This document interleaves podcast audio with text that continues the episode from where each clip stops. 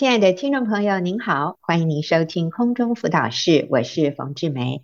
今天我邀请丽华跟我一起在节目里面，我们要回答听众朋友的问题。我们今天也是有很多问题在排队哈，所以我们赶快啊，丽华你好，冯姐好，大家好，好，我们先来一个太太问的问题，她说。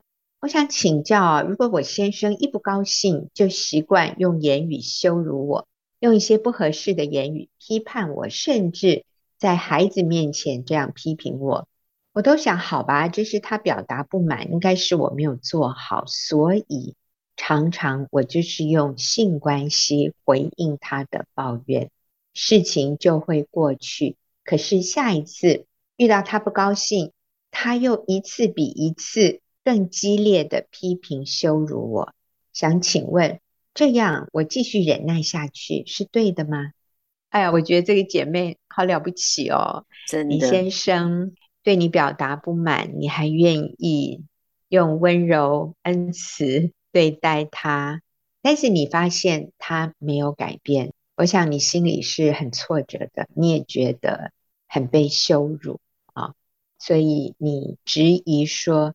我用这样的方法这样下去，这是对的吗？好，那我们就请丽华啊，给我们一点指引，给我们一点鼓励。嗯，好，我真的也觉得姐妹真的好棒，好谦卑哦。她还自我检讨，嗯、觉得啊，好吧，那我应该是我有哪里错哈，哪里不好。而且我觉得更棒的是，她也不会拒绝亲密关系。有些女人就是在这种。夫妻关系，然后争吵的时候、吵架的时候，觉得受伤的时候，就用拒绝先生的亲密关系来报复。嗯、对，那所以我觉得姐妹她没有用这种拒绝亲密关系来报复先生，我觉得她真的是很成熟的姐妹。那我也建议这个姐妹，就是她刚刚讲，对她做了一些她自己能做的啊，那但是好像没有改变，所以我也建议她说，在她跟她先生关系好的时候。可以说出她自己真实的一些感受，那那个感受不是去定罪他，就是说，哎，你为什么要这样？就是通常我们说我们要表达的时候，如果用你的字眼，你为什么要这样？你怎么会啊？就是用你的字眼去表达，会比较有定罪跟批评的感觉。那如果我们讲的是我的感觉、我的感受，就会让对方啊比较不会有被定罪感，而且比较能够听得下去。所以我。觉得可以，姐妹在跟先生关系好的时候，可以讲出她的感受，就是你觉得她讲了哪一句话，你觉得感觉到很羞耻，而且又在孩子的面前，你觉得很没面子。当然也可以问问看先生说，到底他说的是什么，或做了什么，会让他先生情绪失控。其实有的时候我们不太知道那个引爆点是什么，只知道对方很爱生气。那但是。到底为什么？我到底是讲了哪一句话，或是到底是做了什么事，他会引爆他？所以，如果我们可以问问，让他去思考一下，我们也可以把它记下来。下次我们就可以知道我要避开避开那个引爆点。那我觉得最重要的是，我们心里面要相信，我相信他先生绝对不是故意要伤害他。你先生不是故意要伤害你，他真的不知道你的感受。有时候。还有就是，他也不知道为什么自己会生气。嗯、我觉得有时候这个爱生气的人，他会不知道为什么。他有时候生完气以后，其实是会很懊悔的。是是。对。那所以我觉得生气有时候其实是一个指标，就像那个汽车亮亮灯一样，那就是表示有问题。你的意思就是仪表板上突然有一个灯亮了，平常是没有这个灯不会亮的，突然它亮了，它就是在给你一个讯号。有问题了，嗯、没错。那通常我们不会因为看到那个灯亮了，然后我们就把它盖起来，对吧？那我盖起来，我不要去看它就好了。嗯、这样其实是很危险的。那如果看到那个警示灯亮了，那我不想它一直亮着，那我是把它敲灭嘛？好，这是把它敲熄，嗯、也不是。所以我们都会去找那个为什么这个警示灯亮的原因是什么？重要就是开回汽车公司。那这是用在情绪上面的，我是用这样的举例来表示。就是如果这个姐妹的先生情绪上来，其实是表示仪表板亮灯了。姐妹刚刚说我要继续忍耐嘛，那忍耐的意思是遮起来，我就是把它遮起来不要看，或者是我发脾气，我就把它敲碎，把那个灯敲 熄，直接回击。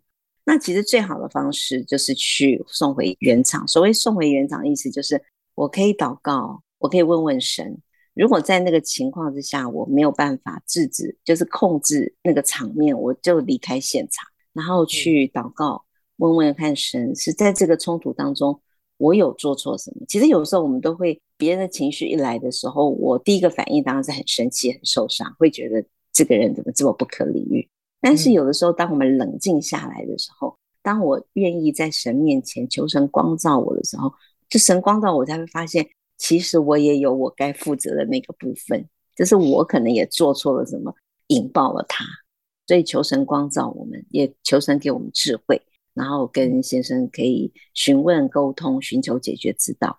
那我觉得我们先改变，我们的情绪稳定，不受影响。我觉得这个就会慢慢越来越改善，需要时间的。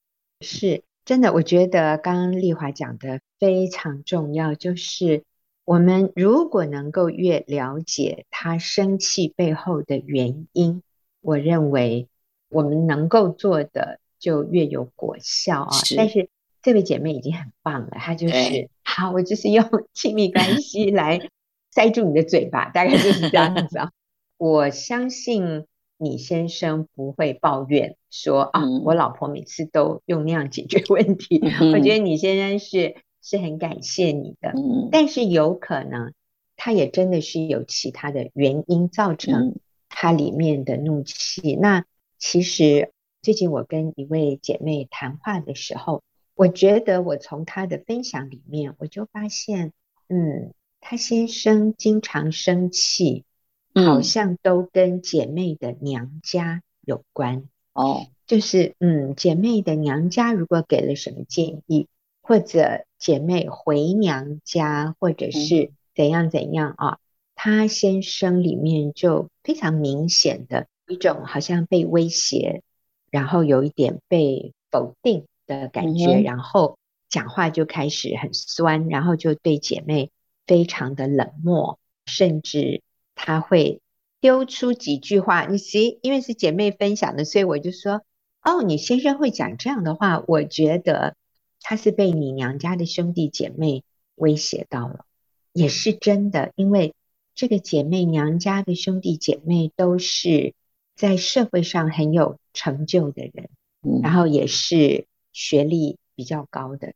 那反观姐妹的先生就是一般般啦，没有什么可以这样子挥出来让人家刮目相看的成就或者是学历，所以我想很多年下来，这个男人一直不愿意踏入娘家的家门，或者对娘家的弟兄姐妹给的建议，他很有意见，那也。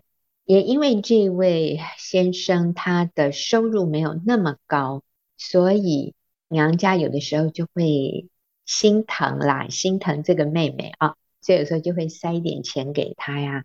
哦，他先生很反弹，很不喜欢，嗯、他觉得就是被他们轻看，被他们论断。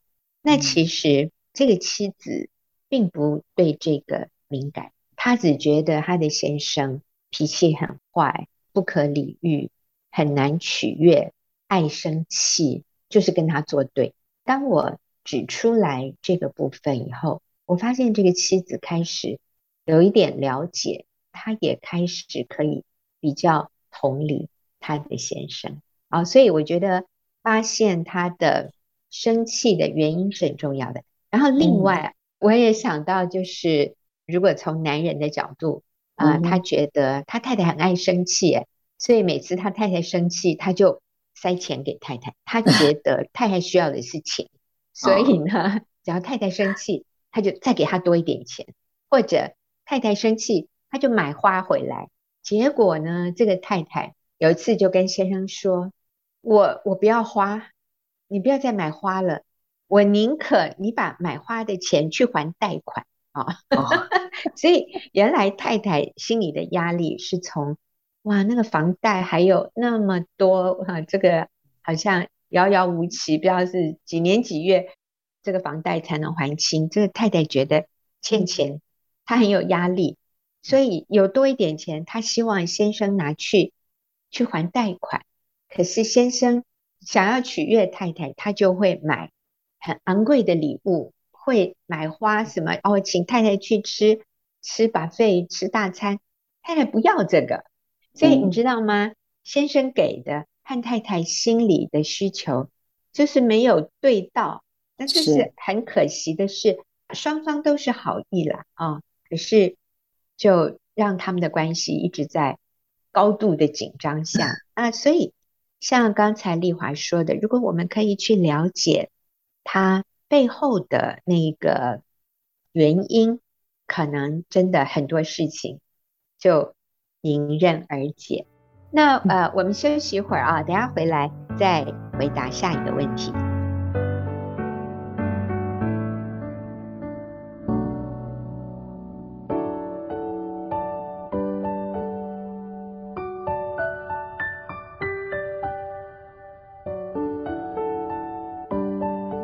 我们来回答下一个问题哈。那这位姐妹她说：“请问，已经离婚想复婚，正在走复婚之路。以前前夫独有监护权的时候，他老是威胁我，不让我看孩子。后来被抓到劈腿，因为他有罪恶感，就把监护权全部都给我了。现在我想复婚，反而他要求我。”又要释出监护权，变成共同监护孩子，请问要顺服先生吗？哎，这样复婚呢，好棒啊！复婚当然是叫合一嘛，哈。那而且父母本来就是共同监护的，那我觉得先生提出要共同监护，其实是他先生也是很想复婚的，对。所以对于孩子来说，父母离婚呢，带给他们的伤痛，这个是不亚于父母死亡。其实我觉得。父母离婚呢，带给孩子的伤痛是更大的。他们的复婚会带给孩子重新的盼望，所以我是很鼓励这位姐妹加紧脚步。这个她说是要顺服吗？其实我觉得不是顺服，是很好的一件事。用顺服吗？其实我觉得应该是积极的要去做。我觉得之前还有她提到说，因为她先生被抓到被劈腿，有罪恶感，所以把监护权给了这个姐妹。其实这也是表示这位先生知道他自己有错，然后他也用行动。我觉得他把监护权给了太太，也是一种行动的表示，嗯，表示有悔意啦。对，嗯，所以有时候很多人做错事的时候，他不会按照我们期待说啊，他还没有跟我道歉啊，他跟我说对不起啊，但是他其实是有一些行动的表示，就是他其实觉得他自己错了，所以我觉得这个。婚姻要复婚的机会应该是很大的，是，而且我看到的是这里有一个优势啊，这里的优势就是她的前夫是很爱孩子的，嗯，他的心会思念孩子，所以一开始监护权是归这个爸爸，后来爸爸把监护权还给太太，他知道他自己理亏，但他现在要求可不可以共同监护？那其实这个真的是一个。表现出这个男人他是爱孩子的，嗯，然后你们有一个共同的一个目标，就是你们的孩子，我觉得真好诶，对复婚来说是非常正面的，真的，嗯，那我也要跟姐妹说，不要把孩子当成一种筹码，就是说让孩子成为要选边站，嗯，而是说。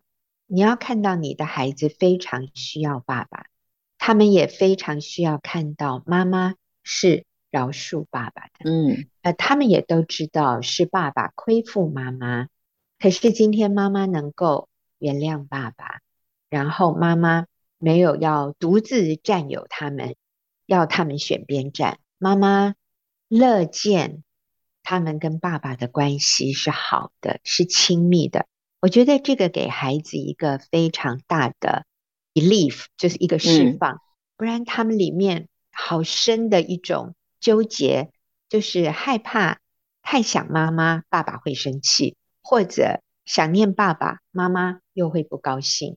嗯，我们真的是要让孩子免去这样的一种撕裂揪心。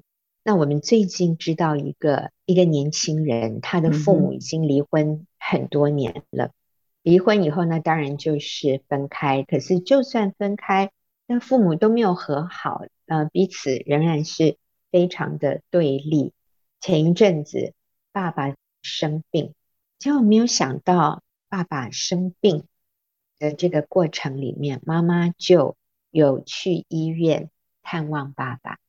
最后，这个爸爸进到加护病房，加护病房可以探望的时间，妈妈每天都去，而且妈妈会给爸爸打气加油，说：“你赶快好起来哦，好起来我就接你回家。”哇，这个儿子听了啊，这个儿子是成年了啊，这个儿子听了好感动啊。以前那个妹妹啊，跟爸爸也是很对立，妹妹一直是站在妈妈这边的，也是不想理爸爸的。结果爸爸这一生病进了加护病房，他说妹妹每天会录音一段话，叫妈妈带到医院播放给爸爸听，就告诉爸爸他很爱爸爸，然后他也跟爸爸道歉，说以前对爸爸的态度不好。其实这个儿子在一旁哈，这个哥哥在一。一旁看到这一切啊，真的是感动落泪呀！啊，是。但是最后，这个爸爸仍然就被主接回天家。这个儿子好棒啊！他在自己信主之后，他就传福音给妈妈，传福音给妹妹，传福音给爸爸，所以他们全都受洗了。那爸爸后来被主接回天家，就是没有机会回到自己家里。啊！但是因为爸爸已经信主，已经受洗了，所以他们都很确定有一天他们在天家仍然能够见到爸爸。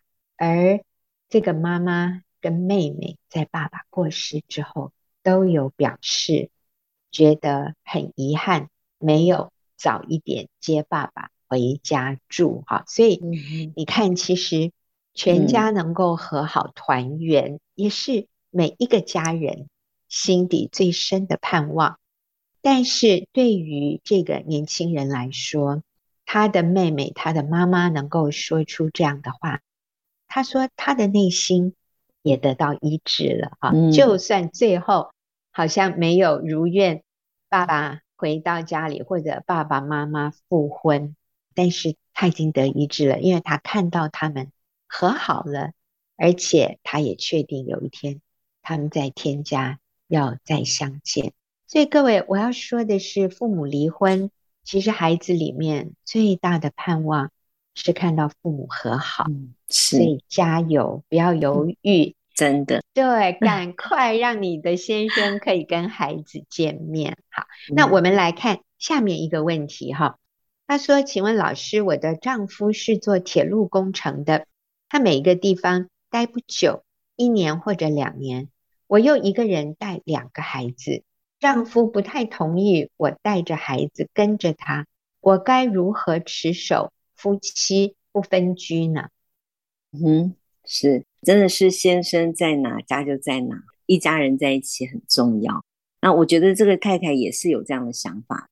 我记得我自己小时候，我的父亲也是因为这个职务调动很频繁，所以我们就全家就跟着到处搬家。所以，我对我小时候的印象是我们家常常搬家。对于我来说，跟父母在一起其实很有安全感。那时候我并不会觉得啊搬家很麻烦，可能我妈妈会觉得比较麻烦吧。但是也没有感觉我妈妈感觉很麻烦。她真的是以我爸爸在哪里，家就在哪里。每天就是爸爸下班回来，家里就已经有热腾腾的饭菜。那妈妈白天在家陪伴我们。那我们真的那时候我是老大，我们家有四个兄弟姐妹啊，那时候三个。最小弟弟还没出生，嗯，那我们三个姐妹，我们其实也没有念什么幼稚园，就在家里。然后我都对小时候印象好深刻哦。那我们家附近有溪边啊，然后有大庭院啊。其实我记得那时候我们家的环境并不是很好，那我们是跟别人合租那种四合院的那种房子，只有一间房间，我都印象好深刻啊。那时候我很小哎，但是印象好深刻。他说在那大庭院里面玩啊，有那个龙眼树啊。哦，每天跟妈妈在家，那我就觉得好幸福哦。所以我觉得这姐妹其实是想要跟先生在一起，可能先生还没有看到那个全家在一起的价值。那但是我是鼓励姐妹不要放弃，就是可以把你的期待跟先生再沟通。那我觉得有的时候也可以安排，就是你可以带着孩子去找爸爸，然后在先生工作的附近住一段时间，然后让先生感受回家的温暖。去的时候当然不是说我去到那边，然后我还带一些重担给先生，不是，是让他感受到在那边先生可以立刻回来，有温暖的家，有就是好像家的温暖。然后我觉得用这样的方式可以争取住在一起的这个机会。那最重要是先调整好自己，就是不要带着很多的情绪去找先生，不是带着怪罪啊，或者是要先生承担很多责任啊。那其实我们就是要去帮助先生的，让他也知道，就是一家人在一起，我们多期待跟他天天见到他，孩子期待见到他，我也期待见到他。那其实全家人住在一起是避免很多很多试探的发生，所以是非常需要我们积极去争取。是我在想，为什么一个男人会不希望他的太太、小孩跟着他？哈，我觉得最可能的原因就是他觉得很麻烦，嗯、他会觉得你们跟着他，他压力很大，那个压力可能是情绪上的。压力、感受上的压力，就是因为太太就是常常抱怨，然后小孩哭闹、吵闹，然后太太应付不来，然后就跟先生吵架。所以他觉得，他如果能够离开你们远一点，哈，保持一点距离，偶尔才回来一下，他会轻松一点。当然这是不对的，因为他已经结婚，他需要面对一个家庭的责任，那这个对他是好的。但是如果我们如果我们可以保持自己情绪稳定，靠主喜乐，我们可以插头不是插在先生身上，而是插在主耶稣的身上。我们在主里面是平静安稳，我们可以影响孩子，他们情绪也会稳定。那我想让先生感受到跟我们在一起是愉快的，是。很温馨的，是很踏实的，而不是充满这个对立呀、啊、愤怒啊、抱怨。我想这个会提高他愿意让你们过去跟他生活的这样的一个意愿。好，那我们休息一会儿啊，等一下回来再看下面的问题。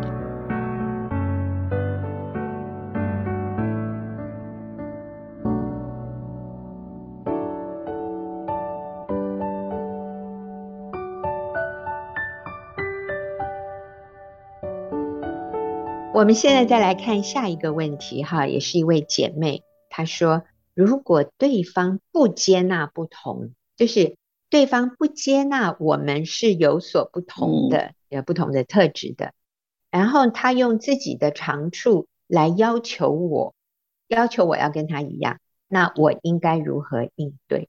我想他的意思就是，对方的长处可能是电脑啊这种理工的东西。那个是我不擅长的，可是他用他擅长的这个部分来要求我要达到他的标准，那我该如何应对呢？哎，我一听我就觉得哇，有点辛苦，有点辛苦哎，因为其实就是两极相吸。你知道，一个很理性的人，嗯，通常就会跟一个感性的人配在一起；一个表达能力强的人，就会跟一个比较木讷的人。好，彼此相吸。所以，如果我是啊、呃、很会讲话的，表达能力强的，那我的配偶一定就是一个比较不善辞令的，就是他话不多的，他是言语寡少的人。那如果我要要求他跟我一样，我觉得实在是他太辛苦了啊。那所以，嗯、好，丽华，那我们怎么面对当我的配偶这样的要求我？是，所以这姐妹是很期待。就是她的配偶接纳他，嗯，那其实我在想，我们也要接纳他的不接纳啊。是，我要接纳他对我的不接纳。哇，这个好难哦。是是，也是一种学习，因为我们期待他接纳我们，那我们好像也不太接纳他不接纳我们这件事。对，那嗯，所以是很难的一个功课了。那但我觉得有几点我们心里可以先建设起来。第一个就是我们要明白我的价值，我的价值不在他的嘴里。他说用他的长处来要求他，那一定是常常批评论断他。那所以我的价值不在他的嘴里，我的价值在哪里？在基督里。基督认为我是有价值的，我是宝贵的。即便任何人、其他人，不要说配偶，任何人觉得我没有价值，觉得我很多的缺点，但我自己都要认定我在基督里是极宝贵的，是神重价赎回的。所以我们要先里面有这样的一个确据，不是很去在意别人怎么说我，但是说起来好像很简单，不要在意，是人都会在意的。就是我们要调整我们的心思意念。当我们又去在意别人对我们的看法的时候，或是别人对我批评论断的时候，我要调整我的调整我的眼光，然后调整我自己，我就比较不会去受外界的影响。嗯，第二个，呃，我也可以仔细的去听对方的要求。他说他用他的长处来要求我，我不知道这个提问的姐妹有没有仔细去呃研究。是不是我们真的有盲点？有的时候我会发现，我是真的没有看到我自己是有盲点的。那当对方提出来一些事情的时候，他只是讲我听了不舒服，所以我就一概的拒绝，或者我觉得被批评论断，我就完全没有想要按照他的意思做，我只是觉得很受伤。但是我没有仔细的去听对方，他是不是真的看到我一一些盲点啊？我的一些我没有注意到的事情。我觉得我们都很容易觉得我们是没有问题的。我最近跟一个比较年长的这个姐妹聊天，那个姐妹都觉得她都是为她的媳妇好。然后她说她啊看到她的媳妇一些问题，比如说，她就觉得媳妇已经在家啦，为什么还要把小孩送去安亲班？那当然，我们也觉得婆婆的质疑是有道理的。那但是。媳妇也有媳妇的看见，她就是她，当然也还在一个过程当中，就是她听信了附近的这些邻居的呃讲法，说小孩子不能太晚送去安亲啊，或怎样的，他有一些盲点啊。我觉得互相都有盲点，但是在旁边的人会比较清楚。那我就跟这位比较年纪大的姐妹说，我就说，其实。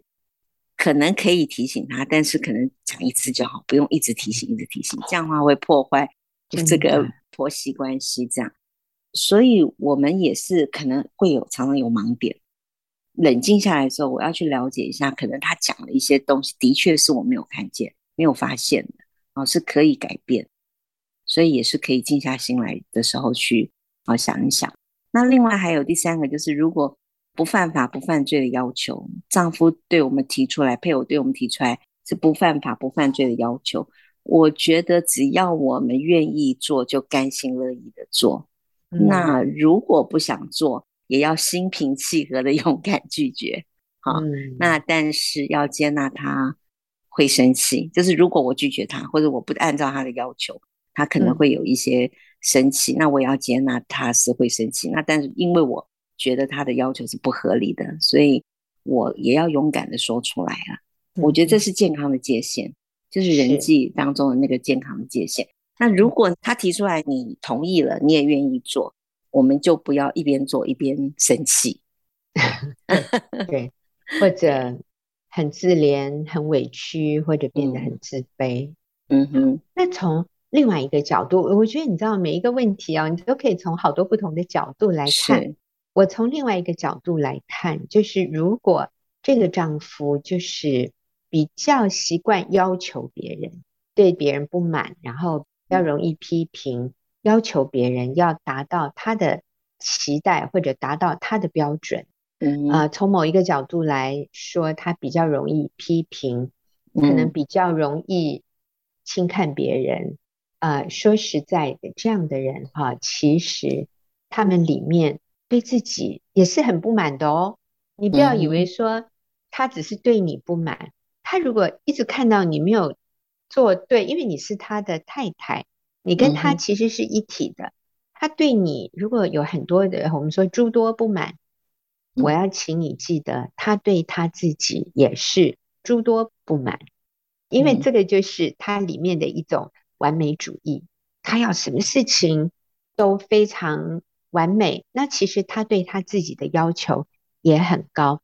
我知道一位先生，一位丈夫，他的见证里面就提到，他以前就是这样的人，因为他对家人有非常多的批评、不满和要求，以至于他的家人都很怕他，尤其是他的孩子，非常害怕他。爸爸一来，小孩子就安静，就离开。从某一个角度来看，你说哇，他很有威严哦，但是其实这个爸爸他心里。很不喜欢这样，其实他心里是忧伤的。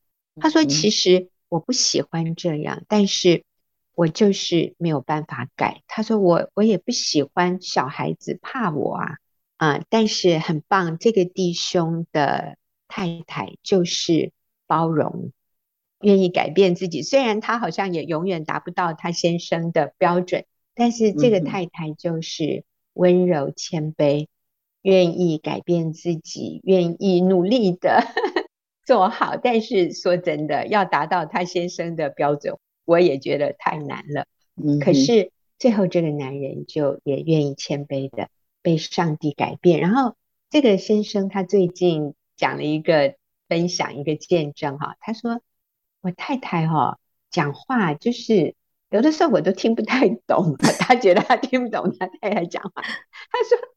因为他他觉得他太太讲话比较没有逻辑啦，比较是什么跳跃式的。他说以前的话，他就是劈头就会骂说：“你这个人讲话不合逻辑啊！”可是他现在改变了，他最近又有一次他听不懂他太太在说什么，所以他就按住性子哈，然后就说：“哎，老婆。”你的意思是这个吗？就在猜他太太，结果被他被他讲对了，他太太就好高兴哦，说对对对，我就是这个意思啊。所以他说，结婚三十年之后，我们现在竟然可以无话不谈，好像在谈恋爱一样。哇，我就觉得这是可以改变的，真的。所以姐妹，你可以改变。不要这么容易就很委屈、受伤，然后否定自己。那请记得，上帝也要使用你来医治你的先生。我觉得这个男人心里也有很多需要被调整、被医治的地方，所以上帝也使用你来医治他耶。我相信上帝会改变你，上帝也会透过你带来。你先生的改变真好，好，我们休息一会儿啊，然后再回答下面的问题。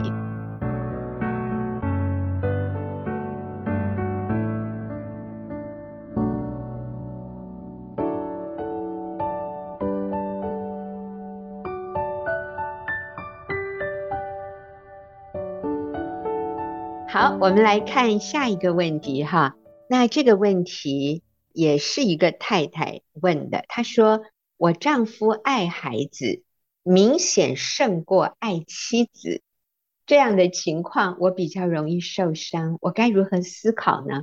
或者我可以如何去影响我的丈夫呢？”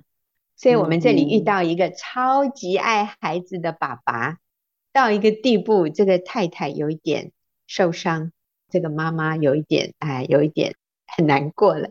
好，所以。但我觉得这个姐妹好棒啊！她说：“我该如何思考？我该如何看这件事？或者我可以做什么来影响我的丈夫呢？嗯、让他多爱我一点，怎么样让他多爱我一点，少爱小孩一点？可能是这个意思。”OK，好，厉害、嗯，蛮特别的。我觉得这个问题我比较常听到是丈夫的困扰，就是、对，就是太太会有了孩子之后。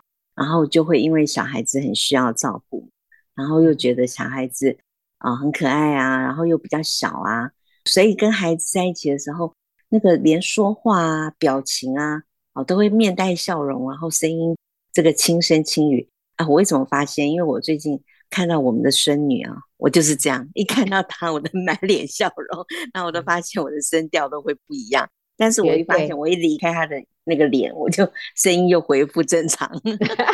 对，那正常的声音是什么？就是没有那么轻声细语了。对，没有那么甜，没有那么甜。啊，面对老公的时候就，对对对，嗯嗯嗯，就很直了啊。对对，这个其实的确也会让配偶很不舒服啊，哈，很难接受这样。那所以呢，最好就是真的夫妻合一，夫妻合一，然后一起照顾小孩。那我不知道这个太太，我刚突然有一个想法，我也不知道这孩子是不是他们一起生的，哦、要不然这种问题好像比较少。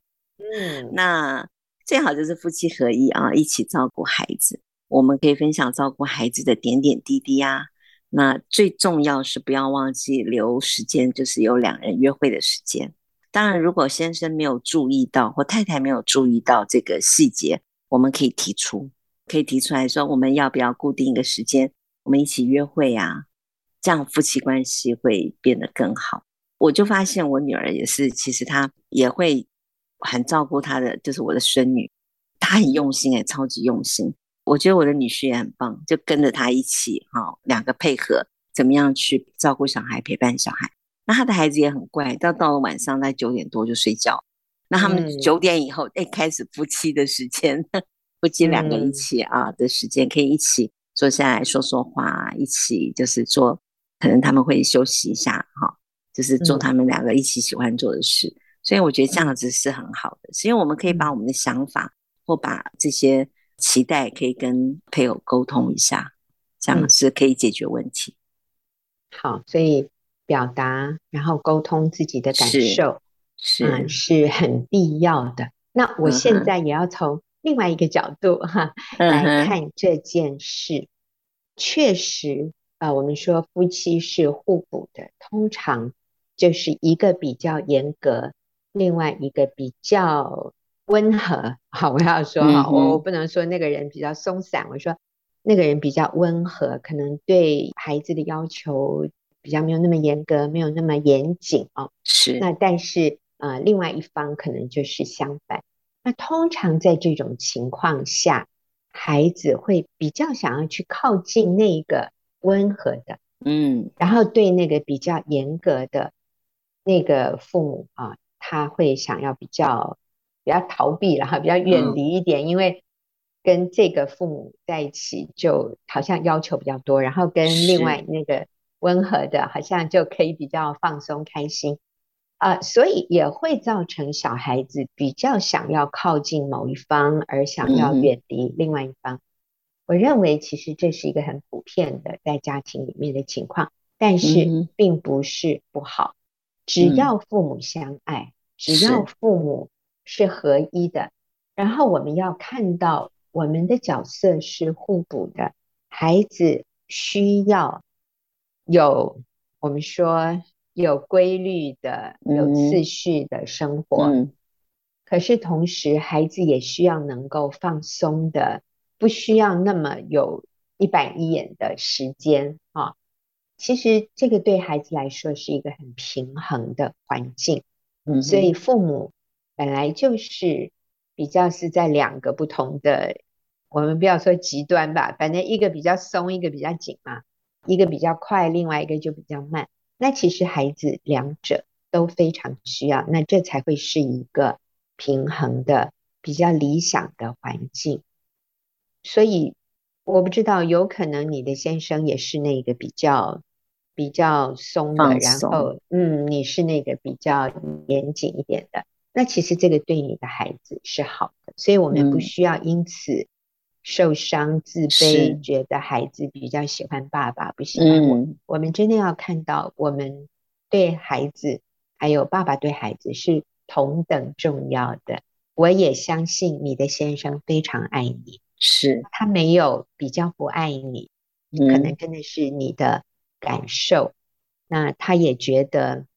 他跟孩子的时间比较少，因为白天都上班，所以他一回来的时候，他会比较多的时间在孩子身上。所以我们用一个比较平衡、成熟的态度来看的时候，就不会是一个大问题了哈。那最后我们就是用比较短的时间哈来回答今天的最后一个问题。这是一个媳妇，她说丈夫和我婆婆关系太过亲密。因为我们和公婆在同一个城市里面居住，然后丈夫常常就去婆婆家，那回家后，她也会和婆婆继续视讯到很晚。因着我们的价值观不同，各方面都不一样。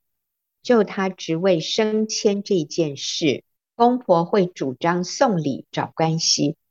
我先生的观念和他们一致，我无法融入他们，也不知道如何与丈夫沟通。OK，所以这是一个跟婆婆关系很靠近的这个儿子哈。提问的是媳妇，好，所以该怎么办？哦，这也是很少见哦。